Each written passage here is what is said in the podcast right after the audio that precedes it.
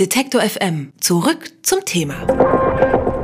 Die Gefahr lauert in unserem täglich Brot. Sie führt zu Krankheiten wie Diabetes oder Alzheimer. Die Rede ist von Weizen, genauer gesagt von einem seiner Bestandteile, dem Gluten.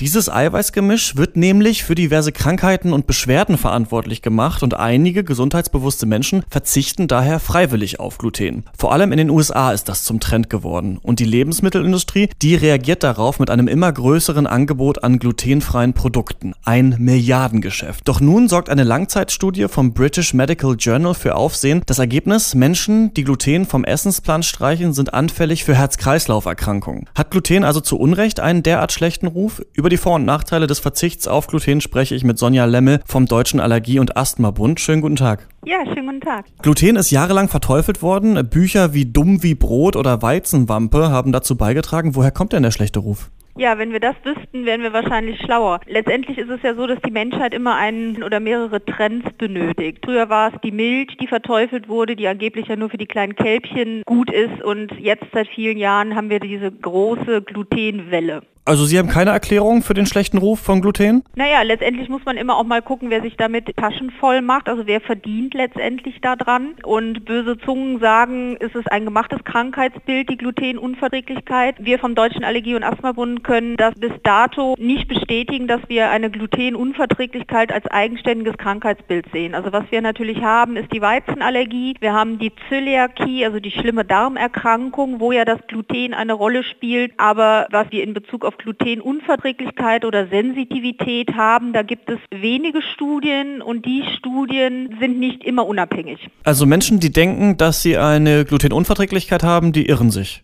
Das ist genau das Problem, was wir haben bei dem glutenfreien Trend. Also wir haben bestimmte Betroffene, die Beschwerden, also zum Beispiel Magen-Darm-Beschwerden haben und ähm, hier auf den Trend aufspringen und sagen, sie lassen Gluten weg. Aber das Problem ist, wir haben weder einen Pathomechanismus, das heißt, wir wissen nicht, was passiert im Körper. Wir haben keine Diagnosemöglichkeit, sodass wir nur dieses Try and Error haben. Das heißt, die Betroffenen lassen Gluten weg und eventuell geht es dem Bauch besser. Aber aus ernährungswissenschaftlicher Sicht ist es nicht der Glutenverzicht, der den Bauch besser macht, sondern das geänderte Essverhalten. Inwiefern? Also was für Auswirkungen hat eine glutenfreie Ernährung auf den Körper? Bei einer glutenfreien Ernährung ist es ja so, dass Sie Getreideprodukte rauslassen. Wenn Sie Getreideprodukte rauslassen, lassen Sie unlösliche Ballaststoffe raus. Unlösliche Ballaststoffe sind für einen empfindlichen Bauch schwer verdaulich, sodass die Bauchbeschwerden besser werden, weil Sie letztendlich weniger Getreideprodukte zu sich nehmen und damit auch weniger Kohlehydrate. Und darum haben Sie eine leicht verdaulichere Kost. Und das macht letztendlich den Bauch ruhiger, aber es ist nicht der eine Stoff.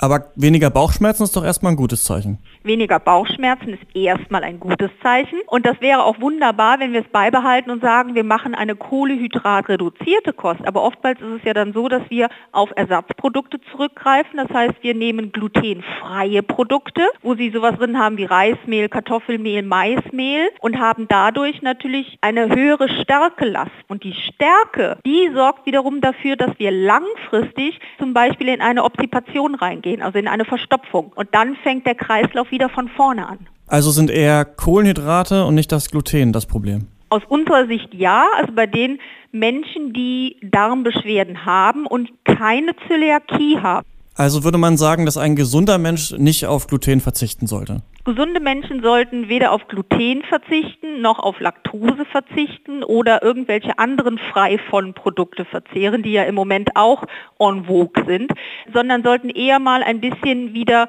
zurück zum Natürlichen gehen, also wirklich wieder selber kochen, die Sachen bewusster auswählen, die Ernährung mal unter die Lupe nehmen. Habe ich genug Ballaststoffe drin? Habe ich eine gute Qualität zum Beispiel von Getreideprodukten? Also habe ich ein gutes Vollkornbrot zum Beispiel, bevor ich mir ein glutenfreies Brot kaufe. Und nun sagt ja auch diese Langzeitstudie im British Medical Journey auch, dass Gluten sehr gut für die Gesundheit sei. Warum haben denn die Glutenfürsprecher bisher so wenig Beachtung gefunden? Naja, also es ist ja immer so, dass wir uns mit einer gesunden Ernährung und mit einem gesunden Wissen und natürlichen Lebensmitteln nicht gut verkaufen. Was sich verkauft, ist ein Hype, was sich verkauft, ist ein Trend, etwas Besonderes zu sein und dementsprechend natürlich auch Spezialprodukte. Aber ganz ehrlich, eine natürliche, gesunde Ernährung von allem etwas, alles in Maßen, das ist zu langweilig.